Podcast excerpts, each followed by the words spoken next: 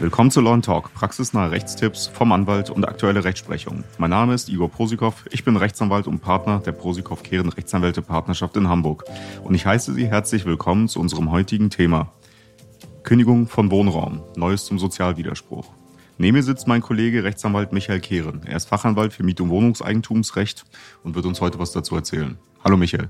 Hallo Igor. Ja, dann machen wir das doch. Ja, kannst du uns kurz äh, erstmal erklären, was ein Sozialwiderspruch bedeutet? Ja, dazu hatten wir schon mal eine Episode aufgenommen, ähm, in der ich erklärt hatte, was damit gemeint ist. Kurz zusammengefasst bedeutet Sozialwiderspruch, dass der Mieter von Wohnraum einer Kündigung des Mietverhältnisses widersprechen und die Fortsetzung verlangen kann, wenn die Kündigung für ihn eine unzumutbare Härte darstellt.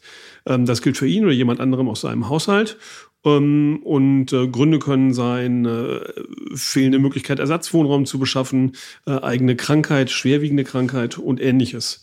Ähm, dieser Kündigungs, äh, dieser Widerspruch gegen die Kündigung muss in der Regel zwei Monate vor dem Ende des äh, Mietverhältnisses erklärt worden sein, wenn der Vermieter in der Kündigung ordnungsgemäß darüber belehrt oder darauf hingewiesen hat. Okay, und was ist der Anlass für die heutige Folge? Ähm, zwei aktuellere Gerichtsentscheidungen, eine Entscheidung des Landgerichts Berlin und eine Entscheidung des Amtsgerichts München, ähm, die sich beide mit Fragen zu den rechtlich relevanten Zeitpunkten für das Vorliegen der Voraussetzungen für diesen Sozialwiderspruch befasst haben. Okay, und wo lag das Problem in den Streitigkeiten beim Landgericht Berlin? Ja, beim Landgericht Berlin war Ausgangspunkt eine Räumungsklage, die auf Eigenbedarf gestützt war. Der Eigenbedarf ist auch äh, gegeben gewesen. Ähm, die Mieterin hat rechtzeitig, also zwei Monate vor Ablauf äh, der Kündigungsfrist, ähm, den Widerspruch gegen die Kündigung ähm, erhoben und sich darauf berufen, dass sie und ihre Kinder in dem Kiez verwurzelt sind und äh, sie in der Nähe der Wohnung arbeitet und die Kinder dort zur Schule gehen und äh, auch dort Musikunterricht haben. Und es sei wegen ihrer Einkommenssituation nahezu unmöglich, eine vergleichbare Wohnung zu einem ähnlichen Mietpreis zu finden.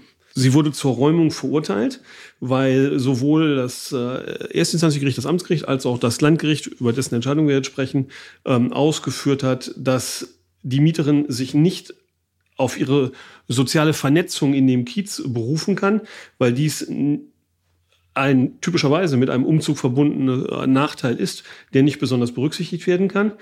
Und die Frage, dass sie sich eine neue Wohnung nicht leisten kann, ähm, müsse gesondert und eingehend geprüft werden.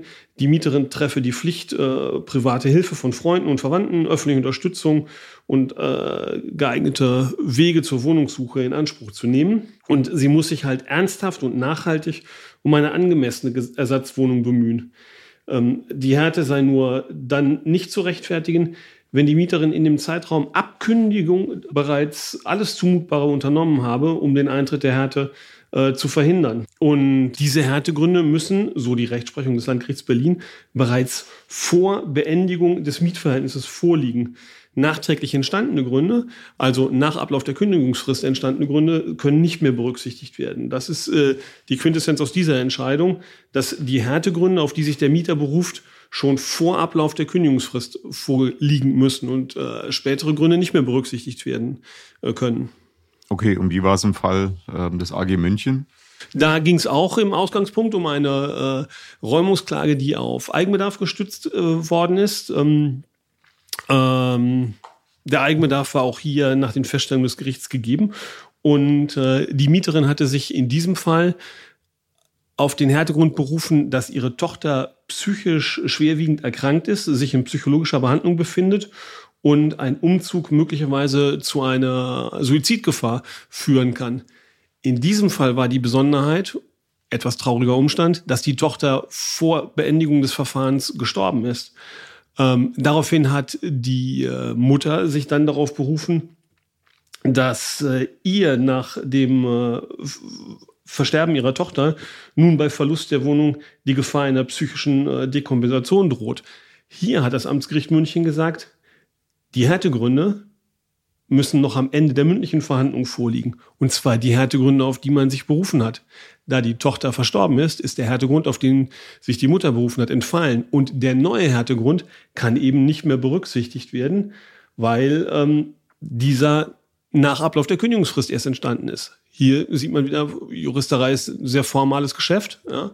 Ähm, der maßgebliche Zeitpunkt für äh, den Härtegrund, den die Mutter jetzt geltend macht, der ist eben halt verstrichen. Ja, also an der Entscheidung des äh, Amtsgerichts München ist eben halt äh, festzustellen, der Härtegrund, der auch in der Person der Mutter rein theoretisch natürlich vorliegt, ähm, der ist in dem Fall nicht mehr zu berücksichtigen, weil die psychische Erkrankung der Mutter erst nach Ablauf der Kündigungsfrist entstanden ist, nämlich nachdem die Tochter verstorben ist. Zu dem Zeitpunkt, der maßgeblich ist, also ähm, vor Ablauf der Kündigungsfrist, zwei Monate vor Beendigung des Mietverhältnisses, ist dieser Grund nicht geltend gemacht worden. Er konnte auch nicht geltend gemacht werden. Aber er ist deswegen jetzt aus formalen Gründen auch nicht mehr berücksichtigungsfähig. Und tatsächlich auf dem Schirm haben ist eine sehr strenge Regelung, so wie ich das sehe. Ähm, ja, hast du für uns vielleicht noch einen Tipp? Na gut, der Tipp ergibt sich jetzt aus dem vorhergesagten. Wenn ich der Auffassung bin, dass die Voraussetzungen für den Sozialwiderspruch vorliegen, weil in meiner Person ein Härtegrund vorliegt, dann muss ich den sofort geltend machen und ich muss alle Gründe, die mir einfallen oder die gegeben sein können, geltend machen vor Ablauf der Kündigungsfrist innerhalb der, der Widerspruchsfrist. Und, und da komme ich nochmal auf die Entscheidung des Landgerichts Berlin zurück, wenn ich mich darauf berufen möchte, dass ich keinen angemessenen Ersatzwohnraum finden kann, muss ich ab dem ersten Tag, an dem ich die Kündigung erhalten habe, meine Bemühungen, Ersatzwohnraum zu finden, dokumentieren. Ich kann nicht kurz vor Ende sagen, ich habe nichts gefunden. Ich als Mieter habe die Beweislast. Ich muss dokumentieren, was ich gemacht habe. Also ist insofern die Empfehlung, wenn es darum geht, sich auf fehlenden Wohnraum zu äh, berufen, wie das in Hamburg, München, Berlin der Regelfall sein dürfte, ab dem ersten Tag alles dokumentieren, was ich getan habe, um eine neue Wohnung zu finden. Alles klar, vielen Dank dafür. Wenn Sie ein Problem haben zu dem Thema Kündigung von Wohnraum und damit verbundenen Sozialwiderspruch, dann können Sie uns sehr gerne kontaktieren. Ansonsten abonnieren Sie gerne unseren Podcast in Ihrer Podcast-App, bewerten Sie uns auf iTunes oder Spotify. Welche Themen interessieren Sie noch? Ihre Themenvorschläge können Sie uns gerne an kontakt.lawandtalk.de schicken. Vielen Dank, dass Sie diese Folge angehört haben. Wir hören uns in der nächsten Folge. Bis gleich. Bis gleich.